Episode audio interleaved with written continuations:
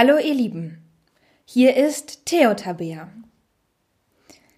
Ich lade euch ganz herzlich ein heute zu einem Special, nämlich keine Predigt, sondern heute führe ich ein Interview. Und dafür habe ich jemanden mitgebracht, der sich selbst Pfarrmann nennt. Ich wünsche euch ganz viel Spaß mit dem Interview. Mir hat es jedenfalls Spaß gemacht, es aufzunehmen und ich glaube meinem Interviewpartner auch. Bis dahin, eure Theotabea. Hallo und herzlich willkommen an Fahrmann heute. Fahrmann heißt im echten Leben Markus Böning. Ja, herzlich willkommen. Schön, dass ich hier bin. Ja, ich freue mich auch sehr, dass es geklappt hat. Ja, Fahrmann habe ich jetzt gesagt und so nennst du dich ja auch in Social Media, ne? Und welchen Hintergrund und welche Bedeutung hat das eigentlich für dich? Ja, ist eigentlich ähm, resultiert das aus einer, aus einer witzigen Begebenheit oder beziehungsweise aus ähm, dem äh, Besuch des Kirchentags letzten Jahres in Dortmund, wo wir auf Farm Mensch getroffen sind bei einem Workshop. Und ähm, äh, ich erinnere mich noch, dass wir uns irgendwo, ich weiß nicht mehr, ob es in der Bahn war oder auf dem Rückweg, ähm, darüber unterhalten hatten, zu sagen, okay, Mensch, Farm Mensch, Farm Mann, irgendwo, äh, also Farm Menschen seid ihr alle, aber da draußen gibt es auch viele Fahrmänner und Fahrfrauen und äh, ja, auch in, in, Bezug auf die Tätigkeit von dir. Momentan was ist denn ein Fahrmann überhaupt? Vielleicht wollen das ja die Leute hören. Ja, naja, was ist ein Fahrmann? Also ist eigentlich, äh, wie man früher immer so schön sagte, die Frau Doktor, die Frau des Herrn Doktore. Und äh, ähnlich ist es ja auch bei äh, PfarrerInnen. Ähm, in der Regel oder häufig haben sie ja einfach einen Partner an der Seite und das ist dementsprechend auch in der Wahrnehmung der Fahrmann oder die Fahrfrau. Und äh, auch da eine witzige Begebenheit bei äh, deinem Vorstellungsgottesdienst erinnere ich mich noch, dass es hinterher einen Kirchenkaffee gab und äh, plötzlich ein hochgewachsener Mann neben mir stand und sagte, so, so, Sie sind also der Fahrmann. Und ich im ersten Augenblick überhaupt nichts damit anzufangen wusste und da so, ja, sieht ganz so aus. Und ja, so entstand dann irgendwann auf kurz oder lang, jetzt seit ja nicht mal einem Jahr, ähm, einfach auch der Account Farmann, um einfach mal so ein bisschen Eindrücke zu liefern und zu zeigen, so was passiert hinter den Kulissen, was macht ein Fahrmann eigentlich.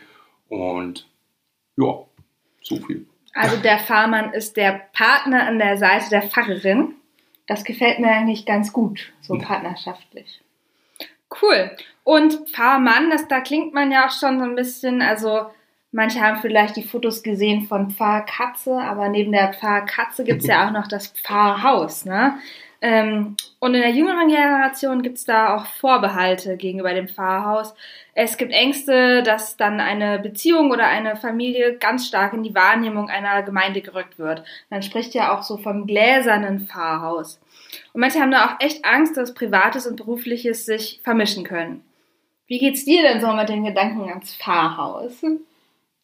Naja, also da muss man, glaube ich, der Fairness halber sagen, dass mich das in keinster Weise irgendwo beunruhigt oder mich nervös werden oder schlaflose Nächte bekommen lässt.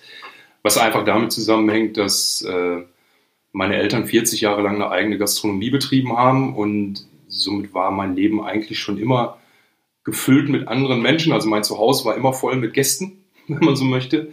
Und deswegen sehe ich das im Grunde genommen vollkommen entspannt, weil also zum einen, ich mag Menschen, ansonsten könnte ich meinen Beruf nicht machen. Und ja, ich mache beruflich noch was anderes außer Fahrmann.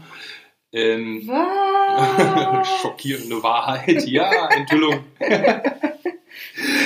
äh, von daher habe ich da überhaupt kein, kein negatives Gefühl bei, ganz im Gegenteil.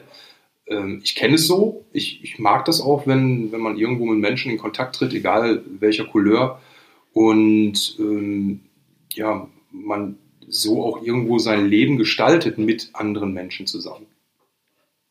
Auch wenn die einem dann durch die Küche laufen. Ja, mein Gott, dann ist das so. Wenn sie schon in der Küche sind, können sie auch was zu essen kochen. Also. Äh Ach, die kochen für uns das Essen. Warum nicht? Kann man nur über alles reden. Also von daher, ich bin da entspannt bei. Gut, also es wird ein sehr gastliches Pfarrhaus bei uns später mal. Äh, das definitiv, ja. Ah, cool. Und du hast es jetzt ja auch schon angesprochen. Eigentlich arbeitest du was anderes. Also hast noch einen richtigen Beruf. Äh, hast eine kaufmännische Lehre gemacht und arbeitest im Vertrieb für ein Branchenmagazin, dessen Fokus auf Selbstständigkeit und Unternehmertum liegt. Und von daher hast du ja eigentlich auch einen ganz anderen Blick so auf Kirche. Und das würde mich mal interessieren. Wie siehst du aus deiner Warte die Kirche im Moment so?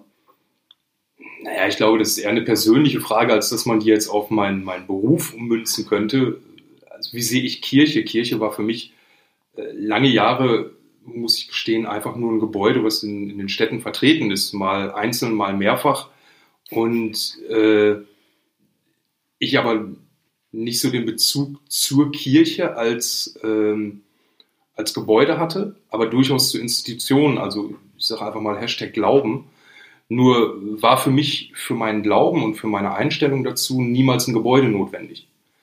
Ähm, von daher, ja, wie stehe ich zur Kirche? Also Kirche im generellen gesehen, jetzt mal vom Gebäude abgesehen, halte ich, als, äh, halte ich für unendlich wichtig.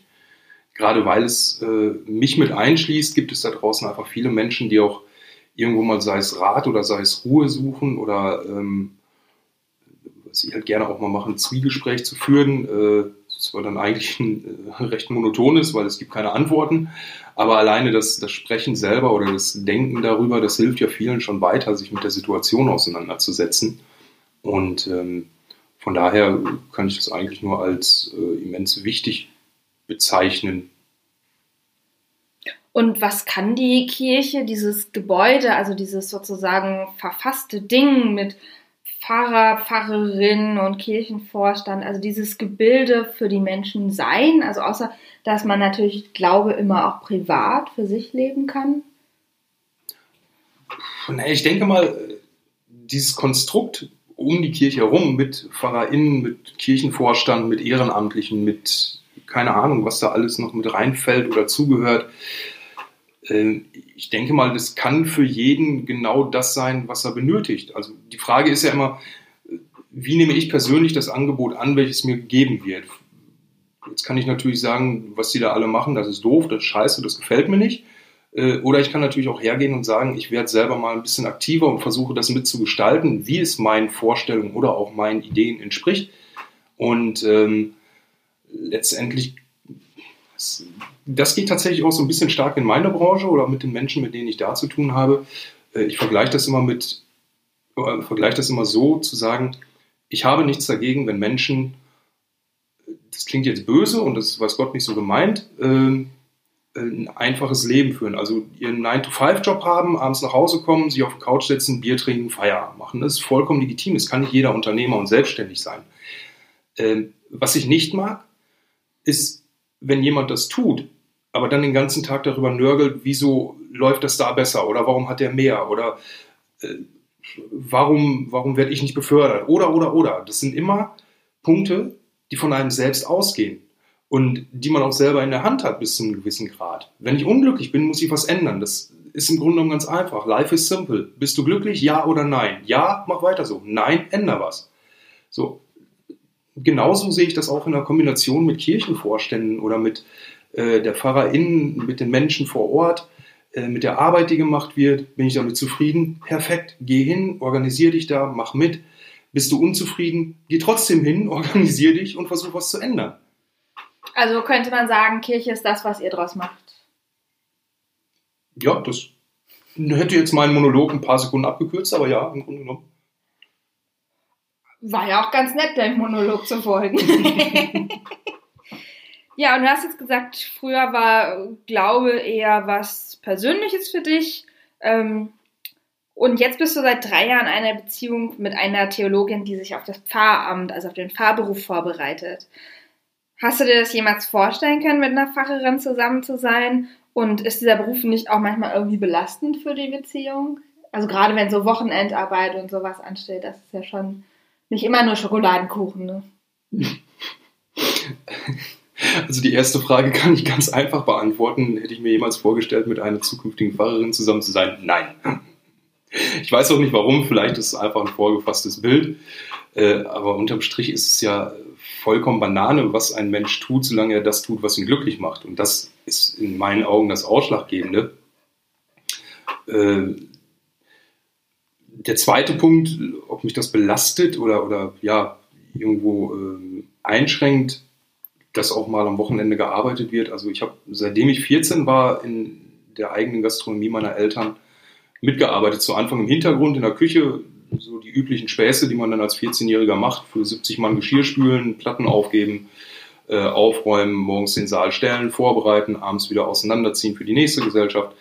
Und äh, ja, man wurde gefeiert, in der Regel auch am Wochenende.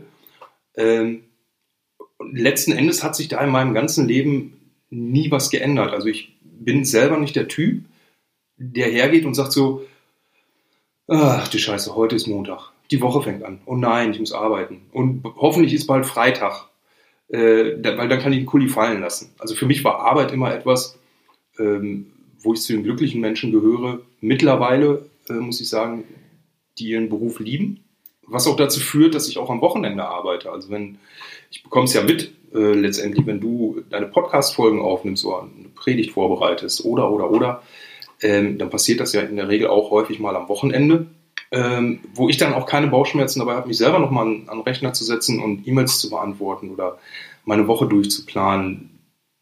Zum Teil telefoniere ich dann auch mit Kunden von mir, die auch nicht nur von Montags bis Freitags arbeiten. Somit A, kenne ich es nicht anders. Am Wochenende kann, darf und soll gearbeitet werden. Wer es mag und wer es möchte, auch wiederum keine Verpflichtung. Jeder so, wie er oder sie möchte. Und ähm, ja, wie, wie, gesagt, bezogen auf deinen Beruf zukünftig, natürlich wird am Sonntag gearbeitet. So, das steht quasi in der Stellenbeschreibung. Und äh, das ist selbst jemand, der keine Kirchentheologie oder Theologie insgesamt studiert hat, glaube ich, ziemlich schnell klar bei halbwegs gesunden Menschenverstand. Das, was du jetzt gerade so von der Gastronomie deiner Eltern erzählt hast und wie du da mitgearbeitet hast, das klingt ja für den geübten Zuhörer, Zuhörerin schon fast nach Gemeindefest. Ähm, wie ist denn das so? Also beim Gemeindefest zur positiven Überraschung der Gemeinde stellst du dich ja auch mal hinter den Grill oder hast die Küche bei unserer Sommerkirche geleitet. Wie erlebst du das und was motiviert dich dann auch solche Aufgaben zu übernehmen? Naja, wie, wie, ähm wie war der erste Teil der Frage nochmal? Also, wieso mich das motiviert, weiß ich, aber. Aber wie du das erlebst, also. Ah, ja. Ähm, also, erstmal erlebe ich das im Grunde genommen sehr positiv, weil es kommen Menschen zusammen, die irgendwo was verbindet, die einen gleichen Hintergrund haben äh, und trotzdem so unterschiedlich wie nur was sein können, egal ob es jetzt Kirchenvorstand oder Gemeindemitglieder sind. Und äh, letztendlich, ich, ich mag feiern, mal ganz plump ausgedrückt. Unsere Gemeinde feiert ja auch gerne. Passt da gut rein? Hoffentlich die nächste auch. Da müssen wir mal drauf achten. Und ansonsten kann man dafür sorgen, dass sie anfangen zu feiern. Das sehe ich jetzt auch nicht so. Ähm, was mich dabei motiviert, du hast jetzt gerade gesagt, ähm, mich hinter den Grill zu stellen oder auch äh, die Küchenarbeit zu leiten, was jetzt ein bisschen komisch klingt. Also ich habe da auch mitgearbeitet, ich habe nicht nur in der Ecke gestanden und delegiert. Aber das, was mich daran motiviert, ist einfach, A, ich koche und grille gerne, B, ich esse gerne. Also von daher sind das, glaube ich, zwei Dinge, die ganz gut harmonieren. Und ähm, also zum einen macht es mir dann halt auch einfach Spaß, die Zeit zu investieren, weil in meinen Augen ist Zeit das Wertvollste, was wir haben. Aber ähm, im Gegensatz zu der häufig genutzten Aussage, ich habe keine Zeit, das stimmt nicht, weil jeder hat das gleiche Pensum an Zeit. Die Frage ist, wie organisieren wir uns diese Zeit und wie bestimmen wir über diese Zeit? Zeit kann man sich ja auch nehmen, wenn was Wichtiges ansteht. Ne? Richtig, im Grunde genommen ist, äh, ich habe keine Zeit, einfach nur eine andere Aussage dafür, äh, ich habe gerade eine andere Priorität. Ja. Und für mich ist halt wichtig, A, möchte ich natürlich mit dir auch Zeit verbringen. Und wenn das im Zuge eines Gemeindefestes oder eines Sommerfestes oder ein Grillen nach einem Gottesdienst ist, äh, dann kombiniert das ja schon wieder zwei Dinge, die ich gerne mache: Grillen, sogar drei Grillen, Essen und Zeit mit dir verbringen. Von daher äh, sehe ich das, also finde ich das auch, also mir macht Spaß, muss ich einfach sagen. Also. Spaß ist ja auch eine gute Grundlage, um sich motivieren zu lassen. Und jetzt steht ja so ein Wechsel an bei mir.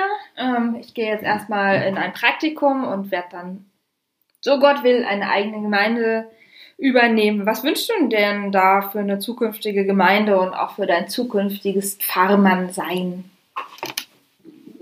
Puh. Also im Grunde genommen habe ich da keinen großen Einfluss drauf. Ähm, es wird einfach zugewürfelt. Ja, naja, ich meine, tatsächlich, also ich weiß nicht, ob, ob, da gewürfelt wird, wer welche Fahrstelle bekommt. Ich hoffe nicht. Äh, und dass da ein wenig nach Kompetenzen geschaut wird. Aber es entzieht sich ja vollkommen meiner Möglichkeit der Beeinflussung. Also wenn, dann bist du diejenige, welche, die sagen kann, so, es geht gar nicht oder äh, finde ich voll super hier. Naja, das können wir schon gemeinsam entscheiden. Äh, schon richtig. äh, spielen wir jetzt wirklich mal das Spiel Wünsch dir was, wünsche ich mir eigentlich eine aufgeschlossene Gemeinde, die, ähm, also zum einen natürlich, und ich glaube, da bin ich sicherlich nicht der Einzige, äh, das wird jedem so gehen, man wünscht sich eine aktive Gemeinde, die also jetzt mit aktiv meine ich nicht nur sonntags in die Kirche kommen mhm. und einen Gottesdienst anschauen und dann hinterher stillschweigen wieder zu verschwinden, sondern mit aktiv meine ich, die bei Projekten mitmachen, die offen sind, auch mal vielleicht für was Neues. Oder ich erinnere mich da gerne an den äh, einen Pfarrer, von dem du mir erzählt hast, äh, wo wir auch mal waren. Ich komme jetzt nicht mehr drauf, aber der zum Beispiel einmal im Monat, glaube ich, so ein Biertasting gemacht hat oder der selber Bier gebraut hat. Und im Grunde genommen daraus dann einmal monatlich ähm, äh, ja, ein Live-Event daraus veranstaltet hat. So, why not? Kirche muss nicht immer, in meinen Augen, starr und steif hinter verschlossenen Mauern und sonntags für eine Dreiviertelstunde stattfinden. Kirche darf in ganz vielen Facetten stattfinden. Und in meinen Augen in der heutigen Zeit muss es auch in ganz vielen verschiedenen Facetten stattfinden. Denn ansonsten, äh, glaube ich, verschärft sich dieses Problem oder die Problematik noch, dass immer mehr Menschen aus der Kirche austreten, sich nicht mehr abgeholt fühlen, mhm. um mal diesen Ausdruck mit ein, einzubringen. Ähm, denn das ist ja in meinen Augen auch die ganz große Aufgabe der Kirche, die sie irgendwie bewältigen muss, ähm, auf verschiedene Menschen zuzugehen, natürlich ihre Kernarbeit zu machen, aber auch eine gewisse Offenheit zu geben, einfach mal ein ganz neues Publikum anzusprechen. Ja, oder wie du sagst, auch einfach Spaß bei der Sache zu haben. Ne? Also was nützt der darunter geleierte Gottesdienst, wenn da sozusagen auch gar keine Freude mit dabei ist? Ich glaube, das strahlt ja irgendwie auch aus. Ne? Also ich glaube, das merkt man sehr schnell. Jetzt bleiben wir mal beim Gottesdienst, ob äh, die Person oben oder vorne, äh, ob die Spaß daran hat oder nicht. Und ähm, ich vergleiche das mal aus der Trainer- oder Speakerbranche. Auch da gibt es einfach ein paar Backpfeifen, wo du sagst, okay, nach zehn Minuten kann ich besser aufstehen, mich ins Restaurant setzen und Pizza essen, bin ich genauso gut unterhalten. Und es gibt welche, wo zwei Stunden einen Vortrag halten und ich aufstehe und denke, boah, fuck, zwei Stunden um, das kam mir vor wie 15 Minuten. Das gibt es, glaube ich, überall und es wird es auch überall geben. Und natürlich ist es da auch wieder genauso wie Warum mache ich ein Gemeindefest mit? Warum stelle ich mich hinter den Grill? Ich habe Spaß daran. Und wenn ich Spaß habe, dann mache ich es gerne, dann merken das die Menschen. Und ja, so läuft es auch im Gottesdienst. Cool, mehr Spaß in der Kirche. Das Interview mit Farmann alias Markus Böning. Herzlichen Dank. Ja, sehr gerne, hat mich gefreut.